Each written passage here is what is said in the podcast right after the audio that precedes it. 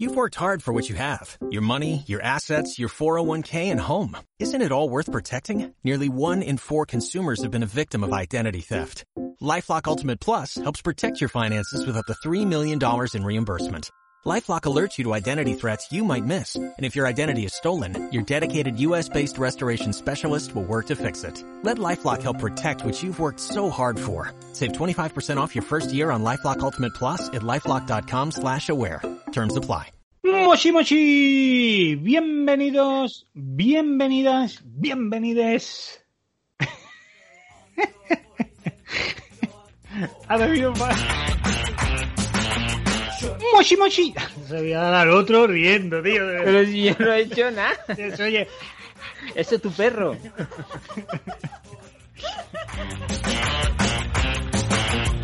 Da igual. Mochi Mochi. Esa, esa es la persona con la que estás casado es. Acéptalo. Eso no se lo dijiste antes de la boda. Mira, se me están empañando los cristales de la capa y no sé de qué. Del esfuerzo. Del esfuerzo de ti. ¡Mochi, mochi!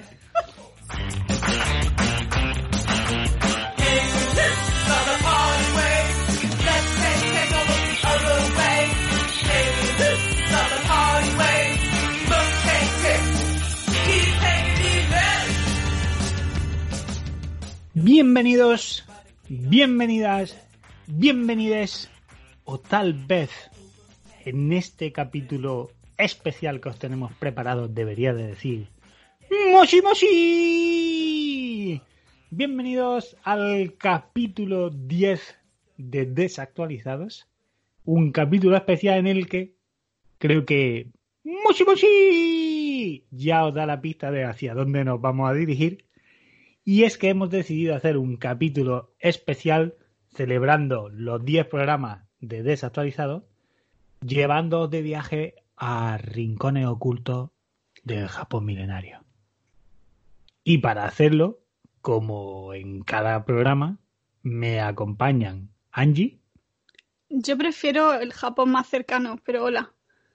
y Luis. Propicios días. Hostia, por un segundo pensé que iba a decir con. Iba a decir con porque eh, yo sé que a ti te gusta decir Moshi Moshi, pero Moshi Moshi se dice cuando coges el teléfono.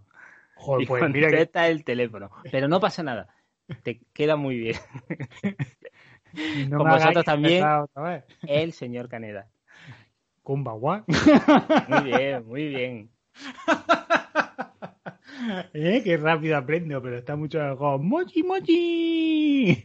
A mí la verdad es que ojalá se extendiera a nivel mundial y se cogiera así siempre. Vamos, yo aquí lo digo ya, a partir de ahora, quien me llame por teléfono lo voy a recoger, voy a coger el teléfono diciendo mochi, mochi. Porque Muy me, bien, parece, quédate. me parece guapísimo, tío. Em, ¿Cómo estáis? Pues bien, después de, de estos principios, pues bien, bien, bien, bien. Estamos ya aquí, ya hoy, hoy es el último día de, de, de pandemia, de, ¿no? De Hoy se acaba, Ya hoy se acaba la pandemia. mañana ya no, bueno, aunque aquí ya lo dejamos hace ya un montón, porque parece sale a la calle y es todo normal otra vez. Bueno, pero la pandemia sigue, lo que pasa es que la gente ya se va relajando. Tiene que estar Bill Gates, tiene que estar contento, tiene que estar diciendo, ¿en qué he fallado, hostia? Ya todo el mundo saliendo a la calle, ¿en qué he fallado? ¡Me La- cago en la puta! Los microchips no están haciendo efecto. Este Bill Gates, tío, ya, y uf, esperad tú que enciendan aquello ya todos como robots. Pues nosotros estamos a tiendas abiertas, la gente ya va saliendo, ya permiten de, de agrupaciones un poquito más, de, de más, más número. Ya se va volviendo Pero- a la normalidad. Se va volviendo a la normalidad. Dejemos, dejemos de un lado la pandemia, que es de lo que se habla en todos lados. Aquí no venimos a hablar de virus, aquí venimos a hablar de Japón. Y venimos a traeros un capítulo especial con el que queremos celebrar 10 podcasts de, perdón, 10 capítulos de desactualizados. Sí, 10 De podcasts. podcast sería- Pues, otros nueve podcasts. Tenemos un podcast sobre el 5G, otro sobre microchip. Hacemos uno mientras dormimos. Eh, no, en este capítulo 10 de, de Desactualizado nos hacía mucha ilusión preparar un capítulo especial Y hemos dicho, ¿por qué no llevarnos a la gente de viaje? Que nos acompañen a lugares orientales. En verdad, en verdad es simplemente que, que, nos mola Japón mucho y dijimos, hostia, vamos a hacer un especial recomendando cosas de Japón. Así que aquí estamos en este especial en el que vamos a romper un poquito las reglas, porque si no, no sería un capítulo especial. Y vamos a saltarnos las recomendaciones, perdón, las recomendaciones habituales, no, las secciones habituales y demás, para entrar de lleno en la recomendación. Entonces, ¿cómo hemos planteado esto? Un momento, hay que decir que de normal, como bien estabas diciendo tú, no tendríamos el descargarnos de las cosas que no nos gustan y aunque haya cosas que no nos gusten de Japón, pero bueno, queremos que este sea un podcast positivo, así que no, no las vamos a decir para que las descubráis vosotros cuando vayáis a Japón. Descubráis también que, que, no todo está guay. Hay que, hay que, dar, que no. O sea, hay que dejar ahí también margen a la magia. Claro. ¿Por qué Japón? Pues Japón porque nos mola y nos apetece. Y ya una vez, una vez dejado eso claro, sin más, vamos de lleno. Y lo primero que me gustaría preguntaros es ¿qué recomendaríais de preparación previa al viaje? Por lo menos así unos puntos que vosotros digáis, hostia, mira, esto es imprescindible que lo hagáis. Sí, sí, porque hay alguna cosilla que si no habéis, los que nos estáis escuchando, no habéis ido a Japón, pues sí habría que, que, que mirarla antes. Aparte de, pues eso, todos miramos guías y miramos sitios chulos de, para ver, pero yo creo que es muy importante eh, pillarse el Japan Rail Pass y además es algo que lo tienes que hacer desde tu país. Eso porque es, una vez que hayas viajado allí, mm. ya no tienes opción. ¿Y qué es el Japan Rail Pass? Pues es, es, un billete de, de transporte para, para, moverte en toda la línea de la Japan Rail, de la JR, que es una línea de trenes, tren bala y metro que hay por todo Japón es muy extensa y que te puedes mover por todos lados. Entonces tú lo, lo compras en, en, el extranjero, no lo puedes comprar en Japón, solo para extranjeros, y te permite durante 7, 14 o no sé cuántos días, eh, lo que tú elijas, lo que tú pagues, eh, moverte, pues, pues, coger todos los metros, todos los trenes de esa compañía, salvo, salvo, el más rápido de todos, el tren bala más rápido, ese no se puede, y creo que el segundo más rápido porque eh, el que era más rápido, ahora es el segundo más rápido, porque han hecho otro más rápido todavía. Eso se llama evolución y tecnología. No sé cómo tienen su nombre, a cada uno le ponen su nombre y esos dos creo que no se pueden. Pero a partir de ahí hacia abajo, el tercero más rápido sí se puede coger y ya es bastante rápido, ¿eh?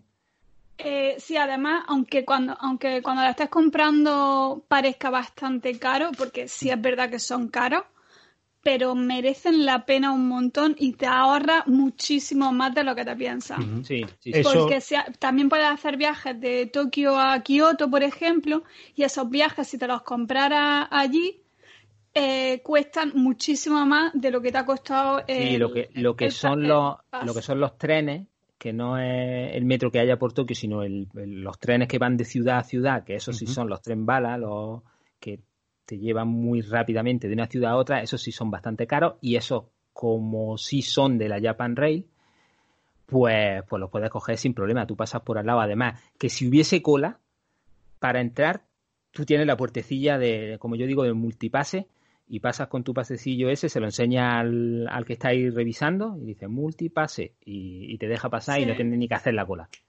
Exactamente. Entonces, Japan Rail Pass los podéis encontrar además normalmente en la embajada de Japón de vuestro país o siempre hay como web especializadas donde los venden.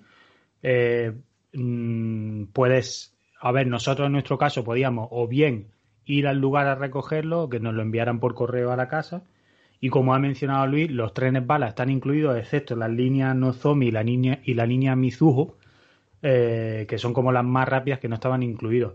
Entonces eso es hiper, hiper importante que lo tengáis, porque ya os he dicho, allí en Japón, una vez que toquéis tierra allí, allí no lo podéis comprar, tenéis que venir con vuestro Japan Rail Pass. De hecho, no dan el, pase en sí mismo. En el aeropuerto vais con el comprobante de, la compra y allí con vuestro pasaporte y tal os lo preparan porque eso está asociado a vuestro nombre. Sí, eso sí, intentad no perderlo porque es que vamos, os va ahí un dineral y media vida. Sí, sí, y es de puta madre. Y además es guay porque Tokio, la, línea de metro de la GR es la circular, entonces accede a, todo alrededor de Tokio.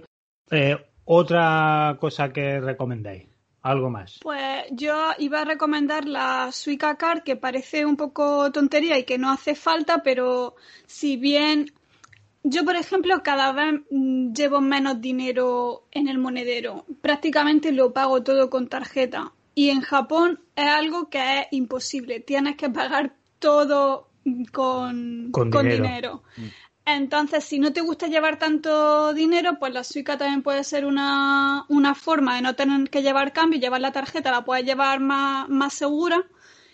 Y, y, aparte también te sirve para pagar en máquinas, para pagar en comercios, para pagar en transporte. Las tarjetas estas son, digamos que son monederos digitales, como una, como una tarjeta de crédito de débito, pero eh, ahí metéis vosotros el dinero que, que queráis, ¿no? La recargáis con lo que queráis. Y cada país perdón, cada gran ciudad tiene la suya propia. Pues está la de Kioto, la de Osaka, etcétera, etcétera. Entonces, esto es más como tontería, ¿no? Pero está guay, pues nosotros, por ejemplo, la compramos en Kioto la nuestra y compramos una que celebraba el 50 aniversario, creo, el 30 aniversario, lo que sea, de Astro Boy. Entonces, una edición especial con, con Astro Boy y tal, como, ¿sabes? Pues muy guay. Que en teoría, cuando tú te vuelvas a tu país, la puedes devolver y te devuelven el dinero que te ha costado la tarjeta. Sí, la, fianza, pero tampoco es tanto como para no llevarte esa. No, exacto. Nosotros nos la quedamos, vaya. Y tiene la utilidad esa. En todo, en mogollón de sitios puedes ya pagar directamente con ella, pero lo que yo vi más útil de todo es las vending machines que, en, Japón hay vending machine en cualquier lugar inimaginable, allí existen. Y de, absolutamente todo. Y eh, son súper útiles porque las máquinas esas, Pepe, tu tarjetica y te coges tu bebida y arreando. ¿Algo más que recomendáis así rápido? Yo diría eh, la entrada al estudio eh, Ghibli. Al museo, al museo Ghibli. Al museo Ghibli. Son un, un must. O sea, da igual que te guste la animación o que no te guste, ese museo tenéis que verlo, porque es la, cosa más preciosa que existe en el mundo. Pero es muy importante pillar esas entradas con antelación porque vuelan. Y de hecho se ponen con bastantes meses de antelación. Así que normalmente se venden por oleadas. Eh, creo que es en plan de ahora podría comprar las entradas para dentro de tres meses entonces tienes que ser como muy previsores y ver, y ver, y ver eso. Pero yo de verdad, mm, súper recomendado y es una cosa de, la lista de qué hacer antes, eso tiene que estar en vuestra lista precisamente por el tiempo. Sí, sí, Se pueden comprar. No, iba a decir que no esperéis a, ir allí para decir, ah, pues un día miramos y compramos. No, no, no, no. Desde vuestro país ya lo miráis, lo concertáis. Eso es como el que viene a Granada y se quiere pillar la entrada de la Alhambra una vez que venga. No, las pilla antes y después te viene. Exactamente. Sí, porque como te esperas estar allí, tiempo seguro que, te quedas sin verlo. Sí. Y se compran a través de la web de, de Ghibli, entráis online y ellos mismos te dirán quiénes son los vendedores autorizados en vuestros respectivos países. Así que y, y, iba a decir que por lo que vale, que son vamos. mil yenes, que es nada, mil pelas, seis euros, Mm, es que no, no se puede dejar de, ver. La, felicidad de la magia no tiene precio. Así que resumiendo rápido, antes de ir, nuestras top recommendations son vuestro Japan Rai Pass y la entrada de Ghibli, que esas las compráis desde vuestro país de origen. Y luego, una vez allí, pues recomendamos la, pues la Suikaka, la Sakura, como se llamen. son unas tarjetas que las veréis que las utilizan todos los japoneses y esas se compran ya allí. En cualquier estación de, tren, de, metro y tal, las podéis adquirir. Esas son nuestras top recommendations para vosotros antes del viaje. Y antes de ya llegar a Japón, eh, os pedimos que cerréis los ojos, os sentéis a gusto en la silla, os imaginéis en vuestro avión, estáis sentados ahí de puta madre os sirven vuestra comida, tenéis 12 horas de vuelo por delante, todo de puta madre, y aterrizamos en... ¿Qué, ¿Cuál es el aeropuerto más cercano? Siempre me equivoco, ¿Narita o, o Aneda? Aneda. Es que yo, particularmente, como cuando voy, siempre voy a, a Nagoya sin rima, Hmm. Porque es allí donde hacemos siempre escala para visitar a nuestro amigo Masayuki, hola Masayuki, y, dejar las maletas en su casa y luego movernos de allí. que Masayuki tiene el cielo ganado con nosotros. Em, así que nada, llegamos allí a Japón. Ya estamos allí, hemos aterrizado, sea en el aeropuerto de, Nagoya, Aneda, Narita, en el aeropuerto que es Lehigh. Y ahora, ¿qué hacemos en Japón? Entonces, aquí es donde vamos. Lo que, lo que tenemos preparado es, vamos a hacer una ronda y cada uno vamos a ir diciendo, no vamos a seguir una ruta en concreto, sino simplemente, pues, vamos a deciros, pues mira, en este lugar yo recomiendo eso. Así que siguiendo las pautas de cada programa, vamos a comenzar con Luis y que su primera recomendación de Japón. Adelante.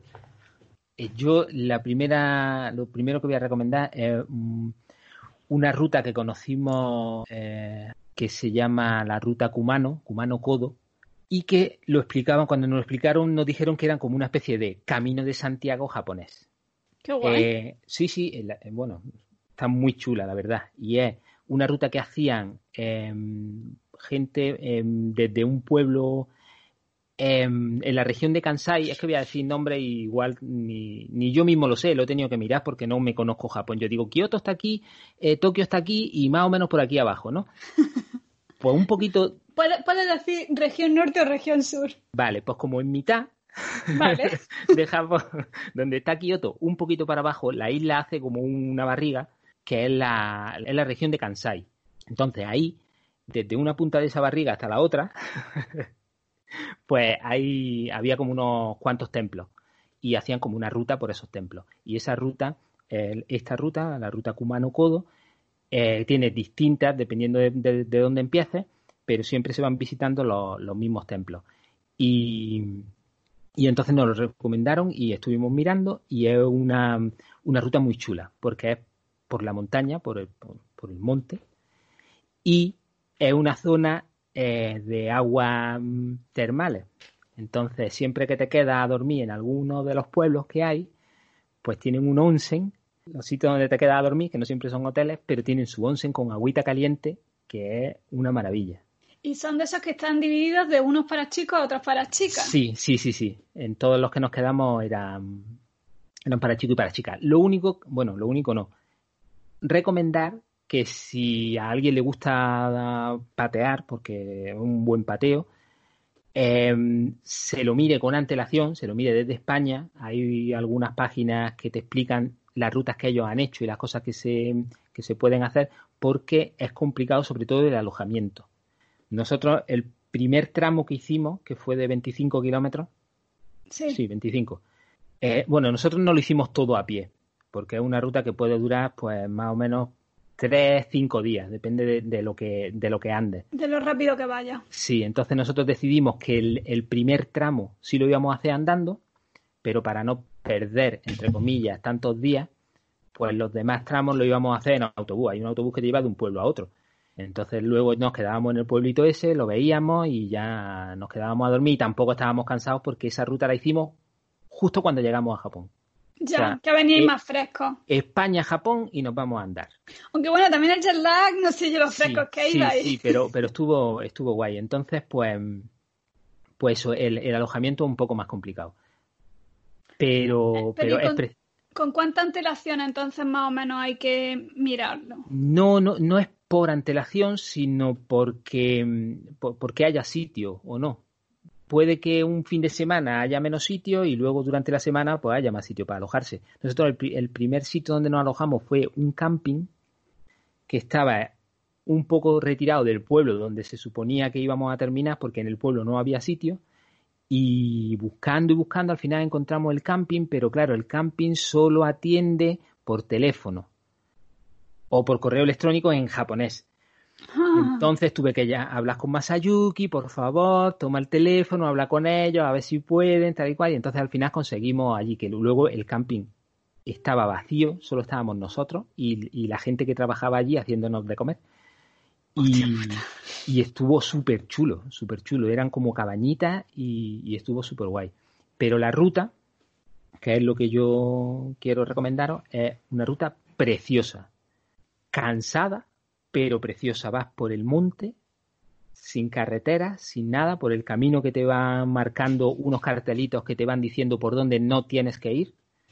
Porque tú vas por un camino y ves otro camino y te vas a meter y hay un cartel que pone Not Kumano Kodo. Dices, vale, este no es. Yo sigo por donde no pone nada. Por donde toca, vale.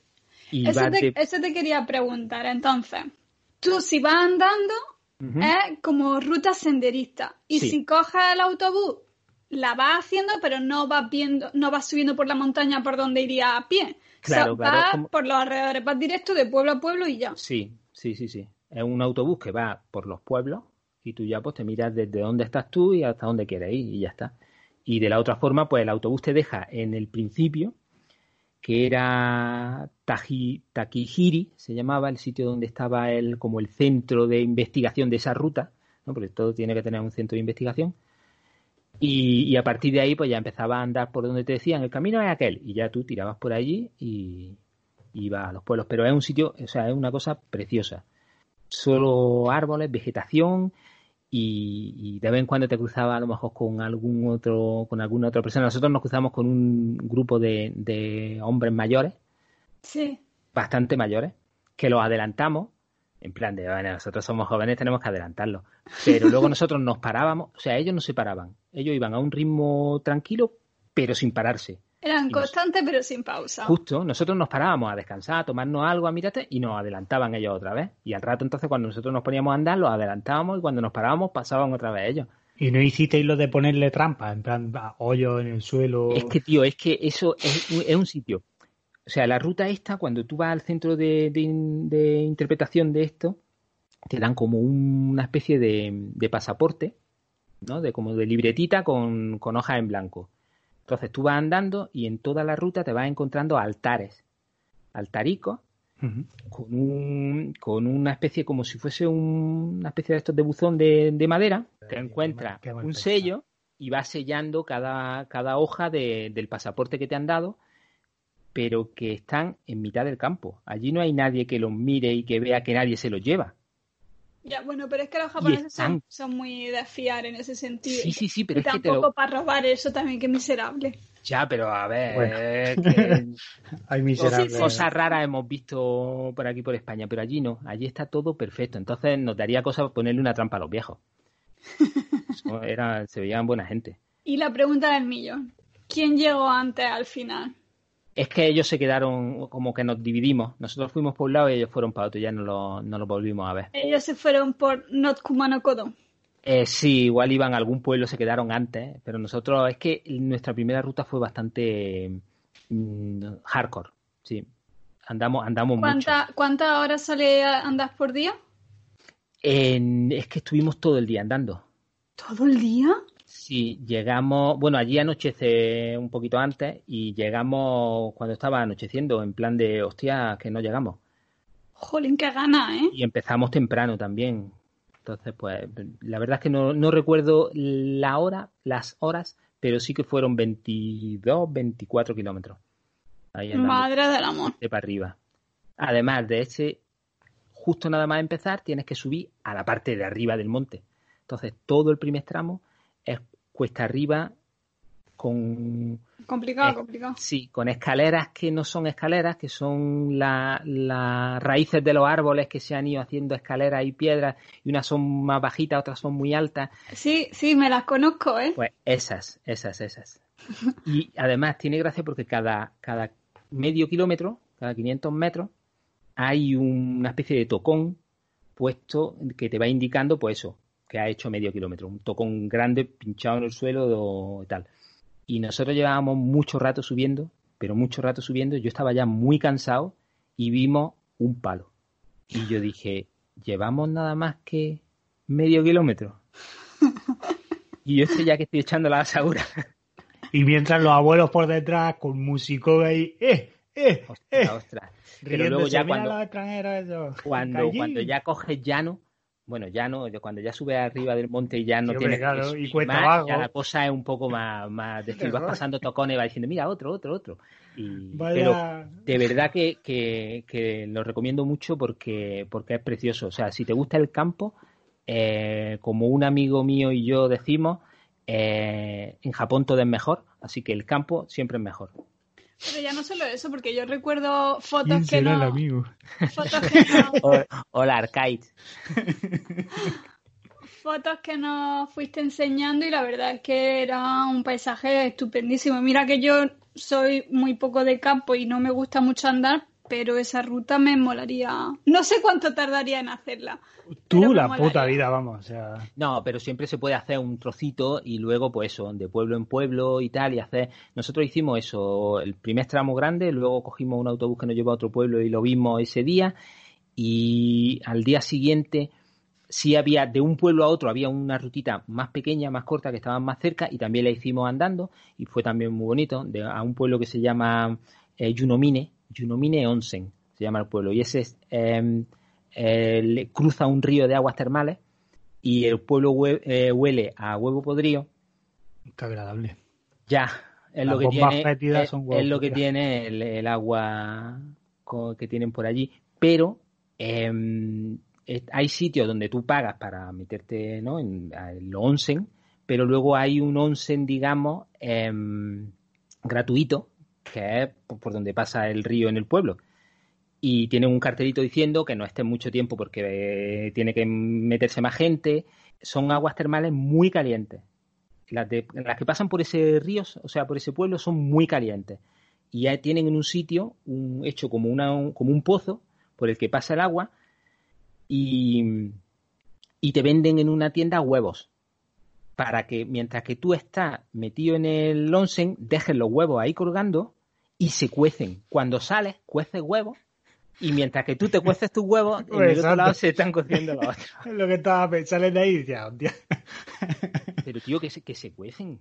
O sea, que dices, tío, yo me he metido aquí y no me ha pasado nada y en el otro lado estoy cociéndome esa es como, la, es como la técnica de subir a Sierra Nevada y meter las Coca-Cola en nieve. Claro. Un ratico y ahora las tienes fresquitas en un pispán. Claro, pero esto es al revés, esto es calor.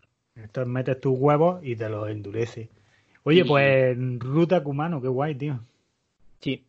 Creo que me he extendido un poco, pero la gente que lo busque en internet, que, que hay gente que lo ha hecho, eh, me refiero a españoles para que lo puedan ver y tal, y que va haciendo sus rutas, si va a hacerlo en dos días, si va a hacerlo en tres días, si va a hacerlo en cuatro, y te va diciendo eh, qué es lo que hicimos nosotros y nos sirvió bastante. Qué chulo. Además, recordemos la recomendación de Luis, siempre que sea línea recta o encuesta abajo, para que sea guay la ruta. Hombre, por supuesto, para que no cueste mucho. No, pero mira, la, es guapo, ¿no? Para todo, todo el que le mole el, paseo y tal, pues como yo, por ejemplo, siempre he tenido la espinita esta, me gustaría hacer el Camino de Santiago. Vi un, un documental hace un millón de años de todo lo que hay detrás, ¿no? Las estampas que te ponen cuando vas llegando a... Y los sellos. los sellos y demás. Eh, perdón, los sellos y demás tal. Y, y me gustaría mucho tal. Y cuando nos comentaste sobre la ruta esta... De eh, hecho, la ruta cumano está hermanada con el Camino de Santiago y cuando llegan, me parece que era Tanabe, que es donde hay, uno de estos templos grandes, eh, hay un, como un, lo voy a decir porque se llama así, aunque se diga de otra forma, un mojón de carretera donde pone eh, 11.000 y pico kilómetros, me parece que era, que hay hacia Santiago de Compostela. Hostia, ¿eh? Échale huevo. Te pones y debajo muy chiquitillo pones échale huevo. Creo que eran 11.000, no me acuerdo, pero bueno, los kilómetros que haya hasta Santiago. Pero que está allí su, su palito puesto y... Te volaría la cabeza si llega y pone 10 kilómetros a Santiago. me cago en la puta. Yo subiendo aquí colina y resulta... qué guay, qué guay. Bueno, pues mira, primera recomendación que hacemos de algo diferente de hacer si vais para allí y, vamos, vamos, vamos con el tren de las recomendaciones. Así que, Angie, ¿qué, ¿qué nos vas a recomendar tú? A ver. Pues yo voy a recomendar Nara. Nosotros cuando fuimos a Japón eh, empezamos por Kioto y después de Kioto pasamos a Osaka y de Osaka a, a Tokio. Pues lo que hicimos nosotros eh, de Kioto a Osaka fue eh, por la mañana pasar directamente a Nara, pasar toda la mañana allí y ya desde ahí nos fuimos a Osaka. Y me arrepiento un montón de haber estado tan poquísimo tiempo porque es que fue el día más feliz de mi vida. Yo no me quería ir de allí. Con los ciervos. Sí, en principio, a ver, yo quería ver los ciervos, Caneda quería ver el Buda que había allí. es que el Buda más grande de madera, ¿no? El Buda de madera más grande de. No, no, no, no, es de bronce. De lo que sea, es gigantesco. Vamos. las fotos no le hacen justicia. Eh, creo que es el, Buda de bronce ah, más grande que hay y además tiene tela porque casi hizo que se fuera a Japón a la bancarrota en el 751 de lo que costó construirlo y porque además estaba sentado en lo que hasta entonces era el edificio de madera más, grande del mundo. Ah, luego ya en el, en el 98 hubo un estadio de fútbol, creo que ya eh, que le quitó la, el lo, que, lo que tiene el fútbol. Exacto. ¿Y, ¿Y, pasasteis por el por dentro de la columna esa? No. porque había un montón de cola y mayoritariamente solo estaban pasando niños y nos dio fatiga. Pero, yo pasaba. Pero Yo cabía. Para el que no lo sepa, es que allí hay como una, una columna que tiene un agujerito por debajo. Que en teoría sí, pero no, no, no, entendí muy bien. Si consigues pasar, ¿qué, qué, pasa? No lo sé. Yo vi a mucha gente pasando y dije, pues yo quiero pasar, pero es verdad que eran casi todos niños y, y yo no tengo cuerpo de niño. Es un agujero que está, es una columna. Si entráis mirando a, a Buda, está a su, derecha. Y es un agujerito de 50 centímetros. Entonces, si lo pasas, es como que tu vida pues va a ir de puta madre. Yo pasaba, así que yo considero que mi vida va a ir genial. Tú pasabas, yo no. pero... tú no pasaste tu vida no va a ir genial. Yo no pasé, pero hubiera podido pasar, así que lo considero. Claro, así ya está. Yo no, juego, a la lotería, pero me considero rico, porque si jugara a lo mejor me toca. Bueno, total, que el Buda es espectacular y todo, pero a mí lo que me ganaron fueron los ciervos. Oh, es que los ciervos... Mira, a mí me daba algo. O sea, es que iban detrás tuya como supieran que tuvieras galletas te iban dando picotacillos en el culo en plan de que sé que tienes, dame. Pero espera, explica lo de las galletas.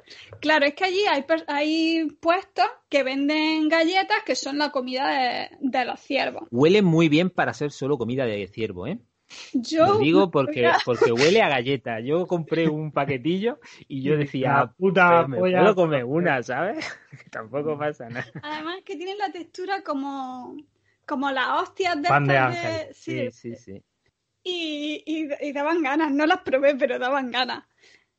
Eh, y son súper baratas, cuestan 150 yenes. Que sí, sí, es para darle de comer. A o algo así. Sí, pero que con la cantidad de gente que hay, que todo el mundo quiere ir a darle de comer, lo podrían poner más, más caro, creo.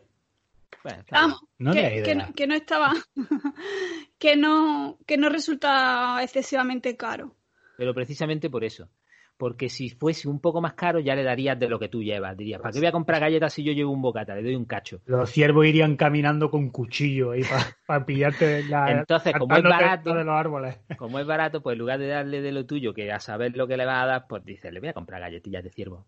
Pero, y es que además que han aprendido a hacerte reverencia. o sea, tú le agachas la cabeza un poco y ellos te agachan la cabeza para que les des de comer. La historia con los ciervos es porque allí cuentan que Buda llegó a Nara montado en un ciervo. Entonces se les considera animales sagrados y por eso en torno al templo este hay, es que hay miles. Y están pues eso, además tiene mucha gracia porque los ves, entran en las tiendas. Entonces es como las vacas en, en, la India, que son sagradas y las respetan ahí, hacen lo que quieran. Para aquí tenía mucha gracia porque había el ciervo entrar en la tienda y el tío ahí de, sin tocarlo, pero como de, venga, tío, ya, y teníamos toda la gracia. Claro, en lo que es el templo, todo lo que rodea el templo se considera el parque de, Nara, eh, que es, total, es totalmente gratis. Y el, templo este se llama Todaiji. Y, y claro, como están los ciervos que comen bien y que están asalvajados, pues hay un montón. ¡Ay, qué bonito! De verdad, de verdad, que yo no me quería ir de allí. Además había de los pequeñitos que le están mm. creciendo los carnos. sí. Se los puedo tocar y aquello era como terciopelo, a ver, a ver, a ver, a ver, se los pude tocar.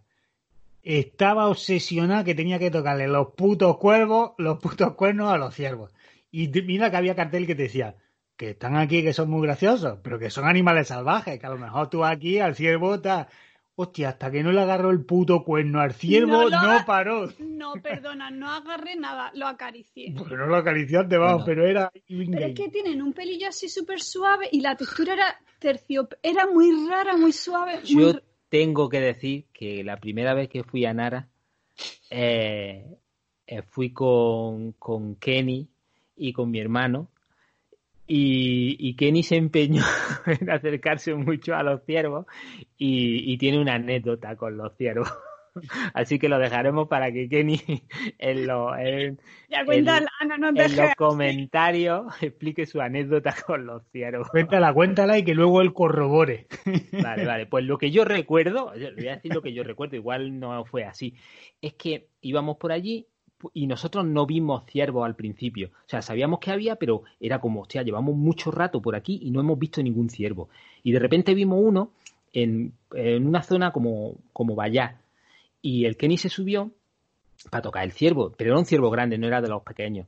Entonces el ciervo estaba comiendo y Kenny decidió coger de su comida muy buen para darle de comer con la mano. Hostia, de verdad. Es que lo peor que me creo que lo hiciera, vamos. Sí, sí. Entonces, el ciervo estaba comiendo, pero con un ojillo de ciervo estaba mirando a Kenny, que se estaba acercando como mucho, y que se estaba agachando donde el ciervo estaba comiendo. Y el ciervo diría, oye, está en mi comida. y cuando estaba cogiendo la comida para darle el ciervo, pero fue un aviso, ¿eh? un toque de aviso. Con la cabeza hizo ¡ping! Y, le, y le, se le acercó, pero como un cabezazo de estos que en las películas que te meten la, Así, pero yo no sé si fue en el brazo, en el hombro, en la pierna o algo así, pero en plan de aviso de la comida es mía. Y lo peor que seguro que insistiría de no, que igual se ha pensado. No, yo, yo creo que no insistió. Me, suena que no insistió. ¿A quién se lo.? Es que vamos. O sea, que por supuesto a Kenia que se le ocurriría un buen plan. Voy a coger la comida que está comiendo este, este ciervo. que, luego él corrobore si lo que yo recuerdo es él, obviamente él va, yo mira, puedo dar, su respuesta va a ser algo mucho más épico. En verdad, él era el que estaba comiendo y el ciervo se le acercó a quitarle la comida y le piñó un cabezazo al ciervo. pues Angie estaba obsesionada con los putos cuernos. Y ya cuando encontramos al macho alfa de todos los ciervos, ahí ella que venga ahí galleta que se le venían otros pacos de la galleta y le daba galletas en la cara que dejar que no y ya se acercaba el grande y en cuanto el grande dice así una mijilla para coger la galleta hace raga le engancha y el cuerno le empieza a caer el cuerno y ya ¡eh! madre mía madre mía claro porque es que estás acostumbrado a ver los ciervos con los cuernos ya de hueso o de lo que sea pero es que eso no parece sí pero aquellos es que eran como que tenían pelillo, era muy raro. Y yo, pues, quería saber cómo. Sí, Nara, Nara está chulo, el, pueblecillo está bonito. Pero, pero no lo agarré en ningún momento. O sea, yo le acariciaba y se quitaban la cabeza, pues yo me quitaba y ya está. Sí, pero, sí, sí. sí. no, pero que están acostumbrados a, dar por ahí y a pedirte de comer. A mí me cogió uno del, del bolsillo, me tiró y yo no sé si llevaba galleta o ya lo había, o ya la había repartido toda y me pegó ahí un bocadillo ahí del bolsillo para abajo, digo, che, quita bicho. Son como, son como una banda ladrones, en cuanto te ven dando galletas empiezan a correr la voz de mira que es con galletas, empiezan a venir, cuando te das cuenta tienes ocho de ellos y además que van ahí de que te mueres, de que sé que la tienes aquí, hijo puta, saca ya, saca el paquete. Saben en qué bolsillo está. Me acuerdo que, que, cuando íbamos andando hacia el templo, de repente vimos a, a un tío corriendo eh, en nuestra dirección, pero corriendo, corriendo. Y una banda de cinco o seis ciervos detrás de... en plan, de que tú tienes comida, que lo sé. Claro, el otro, cuanto más corría, más corrían los ciervos.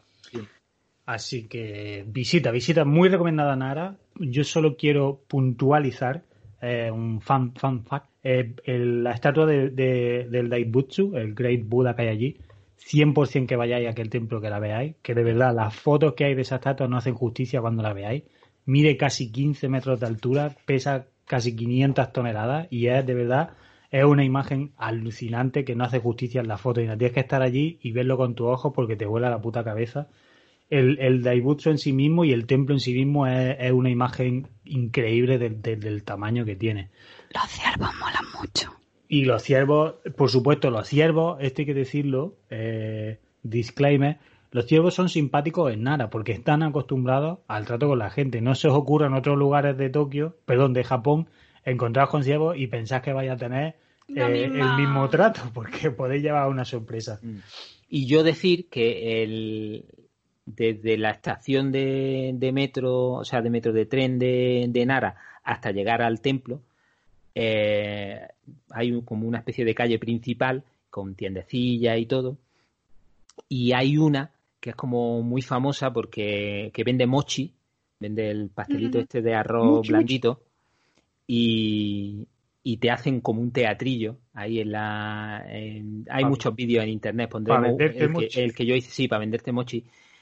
Y em, echan como la masa en, como en un plato de madera y le van dando con un mazo como se hacía para que tú vieses cómo se hacía el mochi antes ¿no? Entonces hay como dos personas pegándole con un mazo, primero uno y luego otro, ¿no? Se van alternando. Y hay uno que está como en medio que le da la vuelta a la masa cuando los otros no golpean.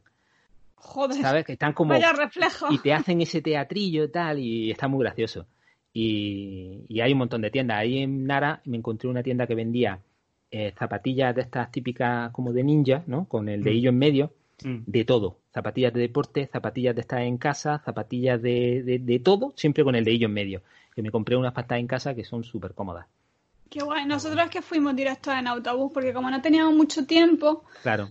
pero eh, llegamos en tren allí, lo que pasa. Ah, bueno, llegamos en tren, pero dejamos las maletas en la estación de tren, pero desde allí nos cogimos el autobús directo al, al templo. Ese otro disclaimer que me gustaría también deciros, el tema de las maletas, no rayáis si vais en plan con maletas, que no os dé preocupación aquello de, ay, me voy a mover, voy a visitar, no sé qué, en todas las estaciones de, de, Japón, tío, tienen mm. aquí los, los armatostes gigantescos para guardar tus maletas, de esos que pones paga X y ya sí, lo dejas para el día. Y siempre disponibles, están de puta madre, en todos lados encuentras a lo mejor en los hubs más busy pues tienes que dar un poco más vueltas, pero siempre hay... O te, tienes que esperar un poco a que haya alguno libre, pero sí, por lo general siempre hay, hay, movimiento. Y son seguros porque tienen cámara eh, delante de todo y tal, o sea que avanti. Y bueno, yo por mi parte, lo que yo quiero recomendar es eh, otra, otra ciudad muy típica a visitar siempre que viajas allí es Kioto, porque es quizás como de las más antiguas no lo sé. Pero bueno. Kioto siempre está en boca de todos. Entonces, en Kioto hay un lugar que se llama el Fushimi Inari, que, que, lo habréis visto porque es como la imagen más típica de allí, ¿no? Que son todos los tori, que son las puertas de estas típicas japonesas. Los arcos rojos. Los arcos rojos, que hay como cientos de ellos en su conjunto, ¿vale? Todos seguidos uno tras otro. Entonces está la foto clásica de, de Japón siempre que busca Japón y sale esa foto que son los, los 18 mil millones de toris todos juntos haciendo un túnel que se ve como, ah, qué fantástico y qué mágico. Un túnel subiendo a la montaña. Exacto. Entonces, yo mi recomendación con Fushiminari es que existen eh, dos rutas que puedes hacer. Entonces, en Fushiminari, en verdad, aparte de los templos estos, hay como una subida de, de una pequeña montañita, digamos, hay una subida hacia arriba. Eh, que realmente arriba no hay nada arriba hay otro templo más de los 18.000 millones de templos que veréis, pero no hay nada que diga, Buah, es que me ha volado la cabeza subir y tal. Pero bueno, está bonito subir. Entonces lo que yo recomiendo es una vez que crucéis, que ya lo veréis, cuando llegáis allí, enseguida vais a ver cuál es la foto clásica, porque es donde están los 18.000 millones de turistas vestidos de geisha, haciéndose fotos y demás. Entonces ese túnel lo podéis cruzar muchos turistas cruzan ese túnel, se hacen la foto clásica dentro del túnel y se vuelven a, bajar de, se dan para abajo y se, y se van, ¿no? Y ven como los templos. Pero la ruta continúa. Entonces tienes dos caminos. Una vez que has cruzado el túnel famoso, puedes subir por el lado izquierdo o por el lado derecho. El lado izquierdo está hecho como tiene escaleras de subida, hay más toris, sigue habiendo tal. Y el lado derecho, que es lo que yo voy a recomendar, es como muy salvaje. Y muy salvaje me refiero porque el lado derecho te lleva por dentro de, de bosque de bambú, eh, zona como rocosa, no hay escalones en plan escalones de obra, sino que son escalones hechos en la roca. Es pura eh, montaña sin que hayan construido la subida, digamos. Exactamente, es como mucho más salvaje. Entonces yo recomiendo eso porque nosotros tomamos esa decisión sin ninguna tal, sencillamente fue porque, hostia, todo el mundo está yendo hacia la izquierda, vamos a la derecha y vamos a ver lo que hay. Porque también está indicado, de hecho. Pero no, no iba gente. Entonces nos llamó la atención que eso sucediera. Y es increíble. Es increíble porque tiras para allí. Primero, sigue habiendo Tori. De hecho, hay un momento en el que hay mogollón de. hay otro túnel de Tori, básicamente. Con la gran diferencia es que te puedes hacer fotos ahí y no tienes el agobio de, de personas que tenías en el otro lado, porque vas súper tranquilo. Luego eh, hay zonas de, de templos, yo diría como abandonados, pero... Yo creo que es donde guardan la, las partes de los templos que, es decir, que son como almacenes. No. Creo. Hay zonas que son como una especie de, de zonas de mogollón de altares chiquititos pero que hay a lo mejor, yo sé, cientos de esos altares unos tras otros con las imágenes de los, de los, zorros. y tal. Entonces es súper guay porque es que nosotros no nos cruzamos a nadie. O sea, nos pegamos toda la mañana subiendo por esa ruta, pero en ningún momento vimos a nadie, salvo a una chica que parecía que nos seguía. que de hecho, ¿te acuerdas? Cuando íbamos subiendo por la montaña hechos pedazos, venía por detrás nuestra y teníamos la complicidad esa que tienes con las personas que nos conoces pero que están sufriendo como tú y la mira y te ríe, ella se ríe. Qué mal, lo pasé. Yo, llegué a un momento que, que, yo decía, no puedo más. O sea, sube tú, me cuentas lo que ves porque yo ya no puedo más. Exacto, entonces lo que tiene esa ruta guay es que nosotros primero encontramos eso, había como un bosque de bambú, que ya pues súper guay Luego te eh, hay indicaciones todo el rato que dicen, oye, aquí hay jabalíes, eh, no te salgas del camino marcado. entre comillas, porque te puede dar una sorpresa. Es mejor continuar por este camino y tal. Pero luego, subiendo, pues llegamos, había una zona de casas típicas. Encontramos como pues mogollón de casitas, pues de gente que se ve, que, gente que vive por ahí por esa zona, pero encontramos una super guay que era un, un estudio de, de un escultor y estaba súper chulo, tenía como un montón de esculturas por fuera atrás y tenía un cartel muy grande así como en, un, en inglés de, de allí, que era básicamente de estoy en la casa, que si quieres estás que abra la puerta y que entres, ¿sabes? Que, que, tengo más cosas para que veas. Y luego como una tarjetita para que te llevaras para su web, porque vendía, pues eso, vendía a cualquier lugar del mundo y era bastante chulo. Y luego, pues eso, la, la subida salvaje. Entonces está guapo porque te vas encontrando templos pequeñitos de estos como yo digo que son salvajes, probablemente alguien los cuide pero en verdad tenían todo un aspecto como de abandonado. Y eso es lo que me, lo que me atrajo, porque se veía. una foto allí estupenda. Se veía, exacto, se veía todo como arruinado, o sea, como tal, eh, que tenía un rollo súper chulo. Y luego, pues, nada, tu objetivo es subir a lo alto de la montaña que es una jodida porque ya hay un momento que te metes dentro de bosque profundo y, ya son escalones de estos de escarbados en la roca que, llega a hechos pedazos. Pero luego ya está, llega arriba y sigue habiendo más templos y una máquina de bebida y ya está, ya llega y dice, bueno, pues ya estoy arriba, pues me voy para abajo. Y, y punto, y ya cuando baja, pues sí, bajamos por la ruta que hace todo el mundo y ya baja mucho más cómodo a, esa hora no había nadie, nos pudimos hacer la foto con los Tories sin absolutamente nadie. La foto con los Tories allí fue porque en esa zona, eh, tanto como en la subida como luego en la bajada, ya no hay tanto turista. En vez el turista va a hacerse la foto en el túnel famoso. Y ya una vez que llega al final del túnel famoso, que eso está abajo, abajo del todo, pues no le interesa subir.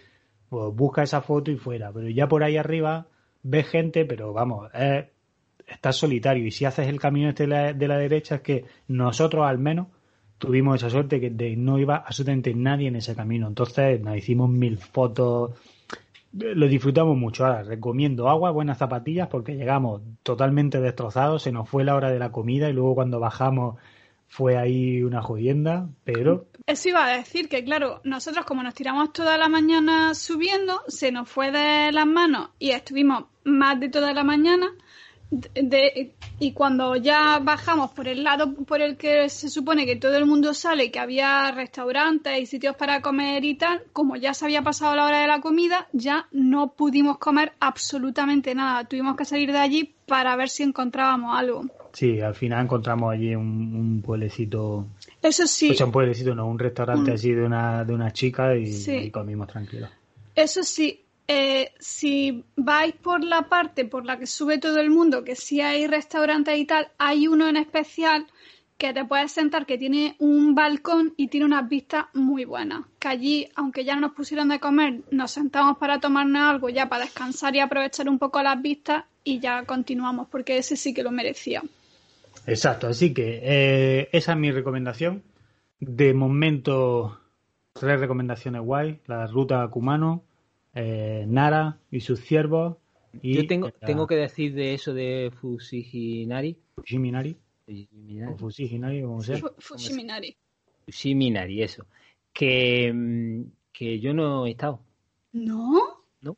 He ido tres veces y no he estado nunca. Yo también en Kioto, ¿sabes lo que le pasa? Eh, Kioto es, en verdad, que cada vez que miras Kioto tiene esto, el templo dorado, hay cosas, ya está. O sea, mm. como estas son las tres típicas cosas. Pero tiene es una de las ciudades más bonitas de Japón. ¿eh? Nosotros el viaje, el Kioto es como una granada.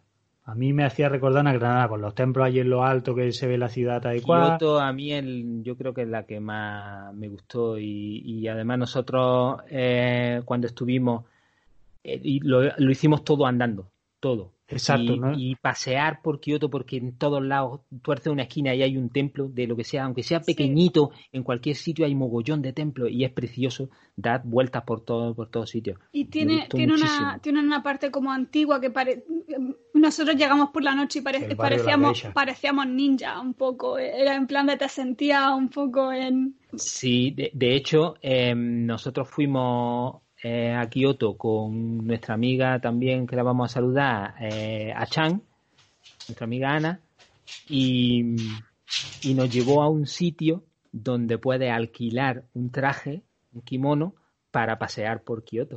¿Ves? Eso yo no lo hice. Oh, pues, pues yo iba súper feliz y todo el mundo me iría mirando como si aquí alguien viene aquí a Granada y se alquila un traje de un vestido de sevillana y no, se pero es, es, diferente porque en Andalucía, por ejemplo, de normal la gente no va vestida de gitana a no ser que sea feria, pero allí en todas las ciudades y más en Kioto sí te encuentras gente normal vestida de geisha. bueno, con kimono. Pero bueno, con kimono sí, en Kioto sí era bastante normal, pero sí, casi siempre eran un grupito de mujeres, o bueno, dos o tres o lo que sea, pero hombres pocos. Y, y yo fui allí con, con, Ana y con Araceli y todos vestidos con nuestro kimono más felices que todo. Te hace meterte más en la ambientación, sí, ¿verdad? Sí, sí, yo iba súper súper contento. Yo lo de las buenas zapatillas no va de broma. O sea, yo llevaba buenas zapatillas y aún así, de, solo de subir la montaña del Fushiminari, terminé con un ampollón en la planta del pie que me duró dos semanas. O sea que ya va y...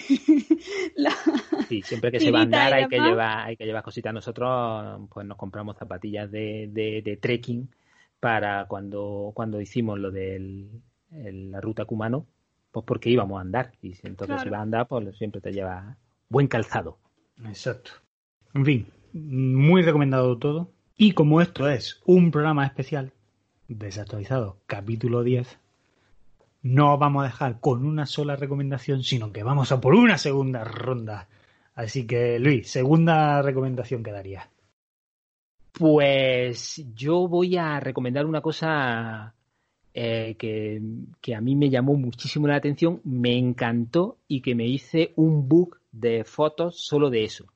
Y es que cuando vayáis por Japón, por cualquier sitio de Japón, por cualquier ciudad, por cualquier pueblo, por cualquier barrio, además de mirar al cielo, miréis al suelo. Sí. Y os fijéis en las tapas de alcantarilla.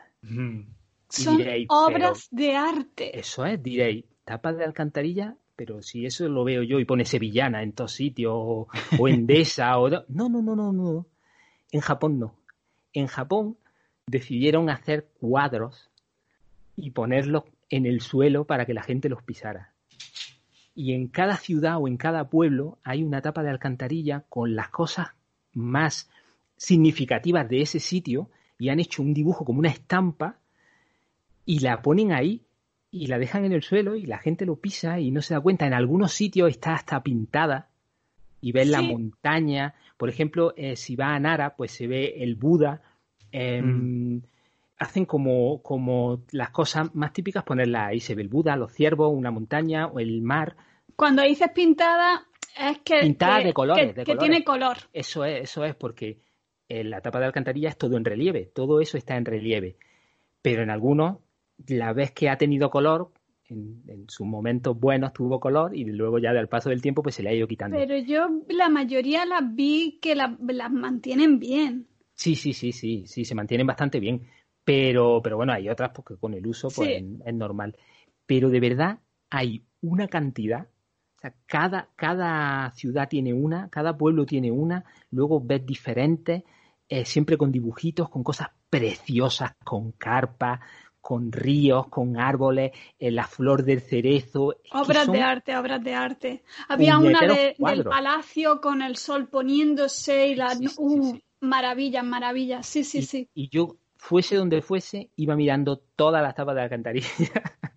iba haciéndole fotos y la gente miraría, mira este, este tío haciendo no, No, no, íbamos todos haciendo lo mismo. O sea, yo veía una que me gustaba y también era foto, foto, foto. De verdad que son preciosas. Y si vais, fijaros y ya veréis como, son una maravilla. Y os recomiendo que miréis al cielo y miréis al suelo en Japón. Además está muy limpio. La verdad que sí. Y, pondremos fotillos de, todo eso para que lo podáis comprobar. Y, ya está, es una recomendación muy cortita, pero, pero muy bonita. Yo me gustaría añadir que cuando nosotros visitamos Himeji, que es el Castillo Blanco, eh, yo creo que allí fue la primera vez que me fijé en la alcantarilla, o que, o que me llamó porque era la imagen del, del castillo y tal. Y cuando estábamos haciendo nosotros fotos, se nos acercó un señor mayor y nos preguntó de, así con el inglés echapurriado de por qué le hacíamos fotos a la alcantarilla. Y claro, ya cuando le dice, no, mira, que en nuestro país son horrorosas, esto es una obra de arte, el tío le, hacía mucha gracia, claro, decía, es que sabes que te está haciendo fotos a la alcantarilla, claro. Pero dice que, si esto, lo ven normal. dice que si esto fuera en España, habría mucha gente muerta por caer en hoyos de, alcantarillado. Porque y un montón de gente con alcantarilla en su casa, con capas de alcantarilla, sí. Así que muy guay, pues sí, la recomendación muy top. Mirar al suelo, amigos. Bueno, Angie, ¿tú qué tienes de segunda recomendación? Pues yo, mi segunda recomendación es que si os gusta haceros la uña, Japón es vuestro... Eh, no he querido decir género porque quien quiera se las puede hacer. Y Japón es vuestro país. Tenéis los sitios normales que hacen obras de arte, sinceramente, mm, les ponen una pedrería, unos, unos dibujos que, no se ven en todos sitios, pero es que luego aparte, si lo que queréis es haceros eh, basada en anime, en manga, eh, fantasía, fantasía pura. Eh, madre del amor hermoso. Aquello es maravilla.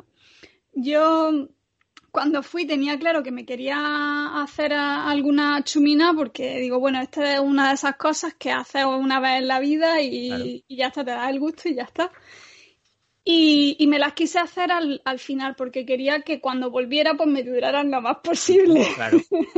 porque digo, también me las puedo hacer en cuanto llegue y tener la, eh, las uñas todo el viaje bonita. Pero claro, yo lo que quería luego era lucirlas fuera. Claro. Y coincidió que cuando estábamos de viaje en una revista del Time Out, pues le hicieron una entrevista a una chica que se, que aparte de uñas normales, también se dedicaba a hacer uñas friki y que el estudio que ella tenía era secreto. Es ah. decir, tú le tenías que escribir un email, le decías lo que te quería hacer y entonces ella ya te daba cita y, y, una vez que todo estuviera confirmado, que tú ah, confirmaras que te parecía bien el precio y tal, pues entonces ella ya te, te decía a dónde tenías que ir. Mira. Y sí, sí, fue súper chulo. Caneda era en plan eh, de dime dónde vas, que si no vuelves, ya sé dónde te Claro, claro, es que cualquiera sabe con tanto secretismo a ver dónde te metes. Exacto, se metió ahí en el edificio y yo le dije, yo voy a esperar una hora. Si a la hora está, te doy por muerta o por metida en una cadena de prostitución. Digo, pero algo ha pasado ahí. Pero salí bien, salí bien y con una uña estupenda. Una uña bastante guay, he de decir. Eh, a mí me dio elegir a hacerme dibujo o, poner más fantasía en tipo pues con, con piedrecitas y, tal. Y yo dije, mira, lo del dibujo, quieras que no, es más fácil de que alguien te lo pueda hacer o te ponga una pegatina o tal. Digo, ya que estoy aquí, a esto que brille lo más que pueda. Claro, que no pueda coger las cosas porque me estorben. Claro, que me vean de, aquí a cuatro kilómetros. Y, y, tío, yo sé que las uñas eran horteras como su puta madre. Qué nombre, están guapísimas. Pero mm, yo las echo de menos. De hecho, cuando me las quité, me las quité de una manera para poderlas guardar. Las voy a, las voy a poner en un cuadro. Te las arrancaste de cuajo. Has dicho, ¿no? Que eran Sailor Moon. No, no le he dicho, eran de ah, Sailor Moon. Tengo fotos, la pondré, la pondré. Y eligió Sailor Moon. Súper guapa, la verdad. De una uña, ¿quién va a tener mejor las uñas que Sailor Moon? exacto, exacto. La verdad que fue bastante guay. Pero además lo, lo hizo súper. Tardó súper poco. E, ella iba pum, pum, pum, pum. Y cuando la gente me lo iba viendo, me lo decía y dice, coño, que es de Sailor Moon. O sea, no era yo el que lo tenía que decir, ya solo de verme lo, que me había hecho ya lo, ya lo sabían. Quedaron guapísimas. Ya os lo digo, que yo sé que son horteras, pero... Que no, hombre. Que no, que no, que no, que Va allí y eso está guay. Pero sí que eso, joder, pues, es como, como el que se hace tatuajes. Pues yo en vez de tatuajes me voy arreglando mis uñas cada vez y me hago uñas así más guapas. Yo eso además es una cosa que yo cuando le vi la uña, lo primero que pensé es, ¿por qué esto no está en Occidente? Porque es un puto negocio, tío. ¿Por qué, ¿Por qué en Occidente no hay nadie que haga esto? Porque te haces de puto oro, tío. No, yo creo de hecho, que estoy soltando ya una idea de negocio. Yo creo que sí, que sí hay. Yo he visto uñas de estas raras puestas ahí como en fotos de tal. yo creo que a ese nivel no, yo no he visto nada a ese nivel, tío. Ay, lo que pasa que mm, probablemente haya también más friki. Lo que pasa que ya te digo, esta chica tenía una facilidad que tú le decías la idea y sin dibujar ni nada, ella ya te iba poniendo pim, pim, pim, pam, pum, pum. Oye, y cada diseño era diferente porque ella tiene, tiene un blog que va poniendo los diseños que ha ido haciendo. Y como un estudio de tatuaje. ¿Cómo, era el sitio? Diseño. Pues es que, claro, ya sé por qué era secreto, es porque era su casa y entonces mm. no, no lo podía poner como negocio. Entonces tú entrabas en el edificio que tenía un montón de seguridad, tenía que llamarla y que me diera el código como dos o tres veces y entraba y a la izquierda tenía un pasillo y enfrente. No más, hombre. Y enfrente estaba la parte de la cocina salón. A ver si lo van a escuchar en Japón desactualizado.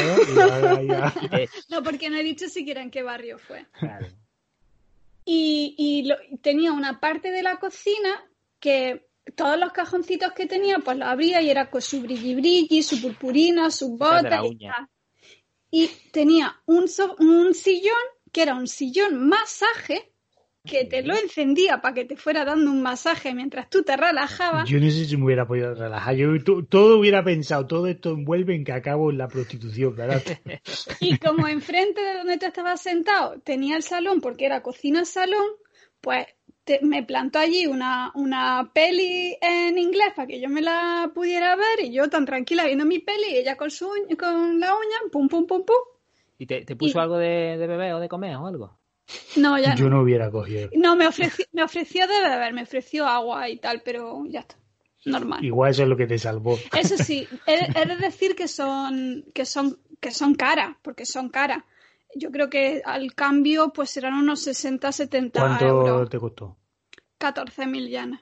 Pues esos son... 60 70 no, euros. No, no, no, esos son casi 100 euros. Porque eh, 10.800, que fue lo que me gasté yo en el Gundam. Era más feliz pensando que eran 60 o 70 pues Pero yo las vi la uña y para cómo estaba.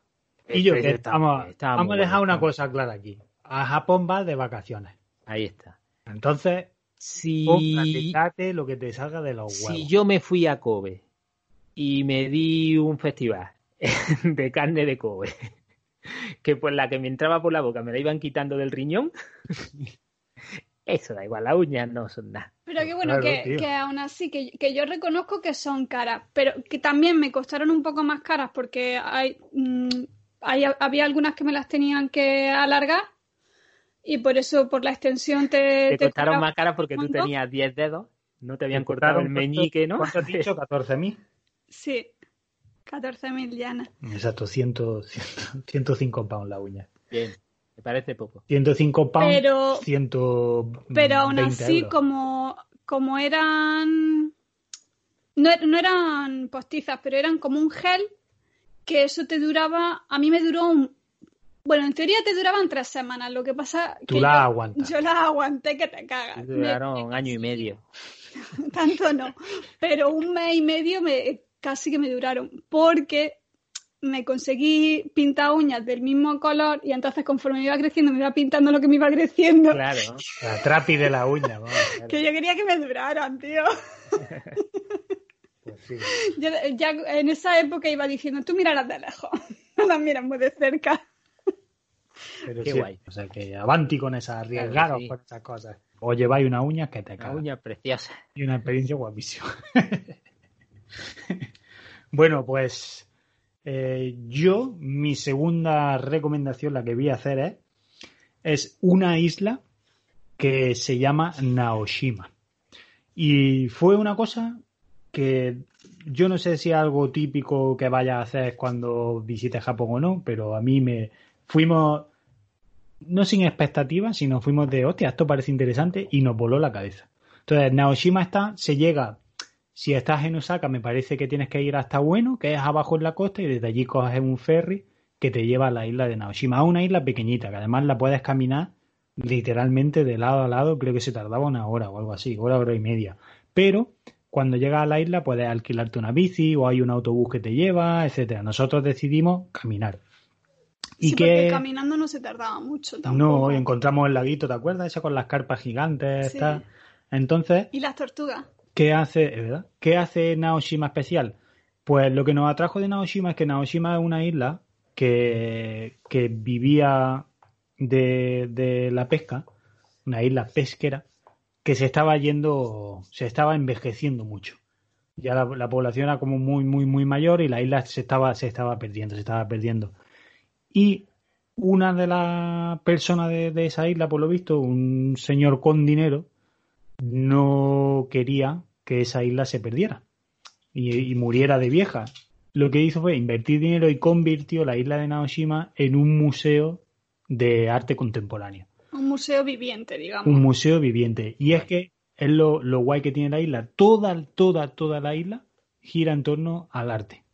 Entonces, tienes desde esculturas que son hiper famosas, como por ejemplo, que seguro que la habréis visto, eh, una escultura que hay que es una calabaza roja con lunares blancos gigantesco que está puesta a la, a la, a la, a las orillas de un puerto y se ve el mar al fondo tal y cual. Bueno, pues todo eso es parte de, de Naoshima.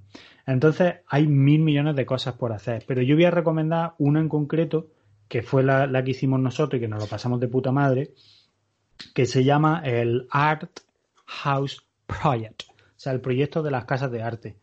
¿Y en qué consiste? Pues el proyecto de las casas de arte te incita a pasear por, por la isla de Naoshima mientras vas visitando varias localizaciones que ellos te marcan en un mapa. Tienes diferentes eh, tiers a desbloquear porque había X número de casas y tú podías elegir, pues yo solo quiero ver estas cinco, yo solo quiero ver tres, tal y cual. Nosotros creo que hicimos cinco casas. Entonces, eh, ¿qué tiene la ruta esta Creo de que guay? la hicimos todas. Bueno, sí, pues, hicimos todo lo que ofrecía la ruta, pero vamos, lo que tiene esto de guay es que eh, las entradas las compras en cualquiera de esas casas, tú puedes decir a la chica, hostia, mm, porque de hecho nosotros lo descubrimos de medio rebote.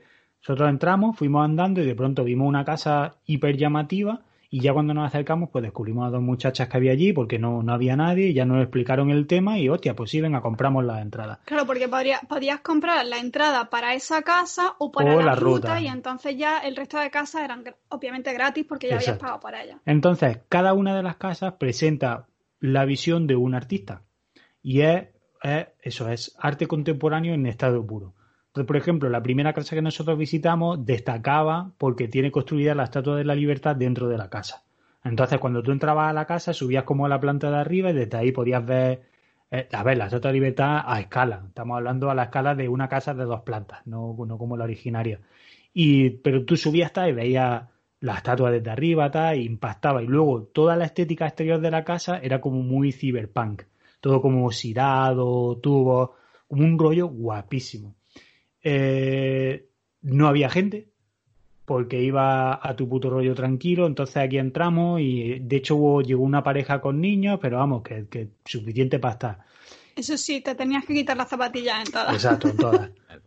Luego, eh, otra de las casas que visitamos dentro de esa ruta, por ejemplo, la instalación que presentaba este artista era súper guapa el concepto, porque eh, tú entrabas en la casa, entonces de pronto era todo. Bueno, hay que, tengo que decir que las casas son casas clásicas japonesas que estaban abandonadas y lo que se ha hecho en esta isla ha sido ofertar esas casas a diferentes artistas a nivel del mundo y darles la oportunidad de, oye, tenéis esta casa, haced lo que queráis con ella. Carta blanca. Exacto. Entonces, pues normalmente las familias dueñas de esa casa eh, siguen estando vivos, pero bueno, esa casa pues la han cedido para, para, para que hagan esto. O, hay algunas que pueden ser del ayuntamiento. O que estén abandonadas y tal. Pero la cosa es restaurar casas clásicas y darles como esa segunda vida. Entonces, otra que encontramos súper guapa, pues era una casa en la que entraba y estaba todo como, como unas luces muy tenues y te hacían andar por unos, por unos raíles, perdón, por unos, como por unos paseos y la casa estaba llena de agua y dentro del agua había relojes. Entonces cada reloj, si te fijabas... Relojes digitales. Exacto, eran como, como cuentas atrás, o, o, no eran relojes en sí mismos. Entonces cada uno llevaba el tiempo de diferentes maneras. Y nos explicaron que por lo visto el artista lo que hizo fue pedirle a, la gente que vivía en esa isla que cada uno seteara el reloj de la manera que ellos quisieran. Y lo que él trataba de representar ahí es cómo cada persona percibe el tiempo, porque para algunos los relojes iban muy rápido, en otros era como muy lento, los otros entonces era, era, como muy, muy guay. Eh, Hubo una que no nos gustó mucho. Hubo una que era como simplemente una casa clásica y ya está, que había una plantación, habían puesto como piedras blancas por el suelo y tal cual, pero era como muy tradicional, no era tan impactante. Eh, la cuarta casa pues era una experiencia eh, que te metían como una habitación absolutamente oscura y vivías como una experiencia muy guay, pero la que yo quiero remarcar que más me flipó, porque fue quizá la que más mística me pareció, es una que además eh, estuvo guay porque nos costó encontrar porque tienes que subir a una colinita y no encontrábamos el camino o tal, pero tú llegas arriba, entonces hay en lo alto de una colina de pronto, imaginaos, justo en eso alto, pues se ha, se ha cortado como zona de árboles y se ha dejado una calva, digamos, ¿no? Justo en medio de lo alto y en el centro de, de esa zona sin árboles ni nada, ¡pum!, han plantado un templo. Y el templo está como en medio de un charco de agua. O sea, tú no podías acercarte, tú andabas en círculo para verlo. Entonces fue muy guapo porque llegamos y había un, chico de seguridad allí tan sé qué, y claro, vemos, dice el tío, nada, pues mira, dan la vuelta aquí, damos la vuelta a la casa y cuando eso dice, tomad esta linterna, dice, ahora bajar por aquí. Veréis una entrada a una cueva y entrad. Y tenéis esta linterna porque es un, como una entrada súper estrecha y ya te metías dentro de la montaña. Y claro, y esa me flipó porque me pareció tremendamente mística porque la movida, lo que este artista hizo es que luego llegaba y debajo de la montaña literalmente te ponía debajo de ese templo. Y desde el templo bajaban unas escaleras de cristal que se metían como, como en otro yacimiento de agua que había dentro de la montaña y ellas, las escaleras se hundían dentro y se perdían.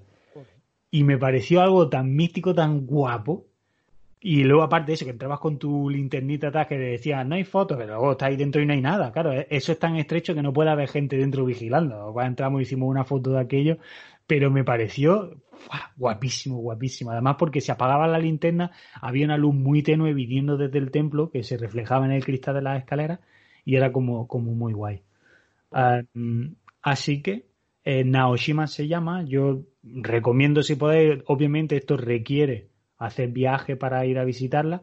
Eh, recomiendo que os llevéis comida porque aunque sí que hay café y sitios para comer, eh, vegetarianos no había ninguno, pero aparte, aparte tenían unos horarios que si tú lo que preferías ver algunas, algunas cosas y descansar, si, si se te pasaba el tiempo de la hora de comer, ya habían cerrado y ya no había nada para... pero eso no pasa nada en Japón, te pillas unos ventos y sí. te los comes cuando tengas ganas. Anda que no está bueno ahí tu, tu nigiri. Ay, qué bueno está eso. El, el, tema de esta isla es que la gente que iba allí, por lo visto, es gente que está como muy cansada del ritmo de las ciudades gigantescas y se han ido al ritmo contemplativo de esta isla. Y allí la gente que hay vive literalmente del turista que viene a conocer la isla. Entonces, nosotros nos costó encontrar porque había algún restaurante y tal, pero llegaba y o, bien estaban cerrados o no había nada que, nos gustase para comer. Y al final encontramos pues un, un, un estudio de un tío y él tenía la parte de atrás de su estudio, pues lo había habilitado para que, pues eso, para preparar comida y tenía tres platos y punto. Y allí pues nos sentamos, le dijimos, sí, sí, sin problema, y que recuerda más que le fui al baño y el baño me voló la cabeza porque estaba metido dentro de su estudio de trabajo y cuando entraba y miraba hasta era como una puta locura todo lo que tenía. Pero, mm, en fin, que sí, que, que, yo recomiendo una experiencia guay, es algo diferente de cuando vas allí, porque no es algo típico que diga, ay, voy a visitar Naoshima. Mm. Es fácil de llegar, y la isla, nosotros echamos el día íntegro, llegamos por la mañana temprano y estuvimos todo el día paseando tal, nos lo pasamos de puta madre y es una mm. experiencia bonita de ir en el ferry para allí, volver. Sí, yo cuando, cuando dijisteis que ibais para Japón y tal y que, que ibais a ir a esa isla, yo no conocía eso para nada. Y, pero me resultó muy interesante cuando nos lo contasteis de cómo era, pues como ahora que no me acordaba me he puesto a mirar fotos y, y una pinta súper guapa. Sí, está chulo, está chulo. Es súper original. Sí que es verdad que hay algunas piezas que te llaman más, otras te llaman menos, pero bueno, eso es el arte, no todo te... Sí, sí, justo. Mm. Y, y, bueno, yo creo que con esta ya estamos por hoy. Sí. Eh, Porque haremos, haremos más especiales. Japón tiene muchas cosas, hemos estado, nos gusta mucho y recomendaremos más cosas. Cada 10 capítulos especial.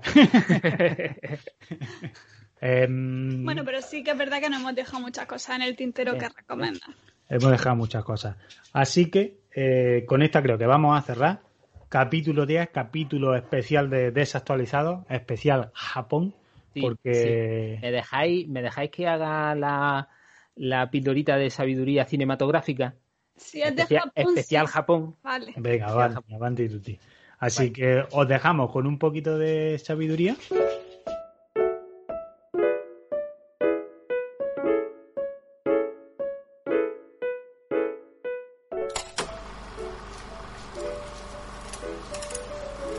No importa cuántas armas tengas, ni cuán potente pueda llegar a ser tu tecnología, el mundo no puede vivir sin amor.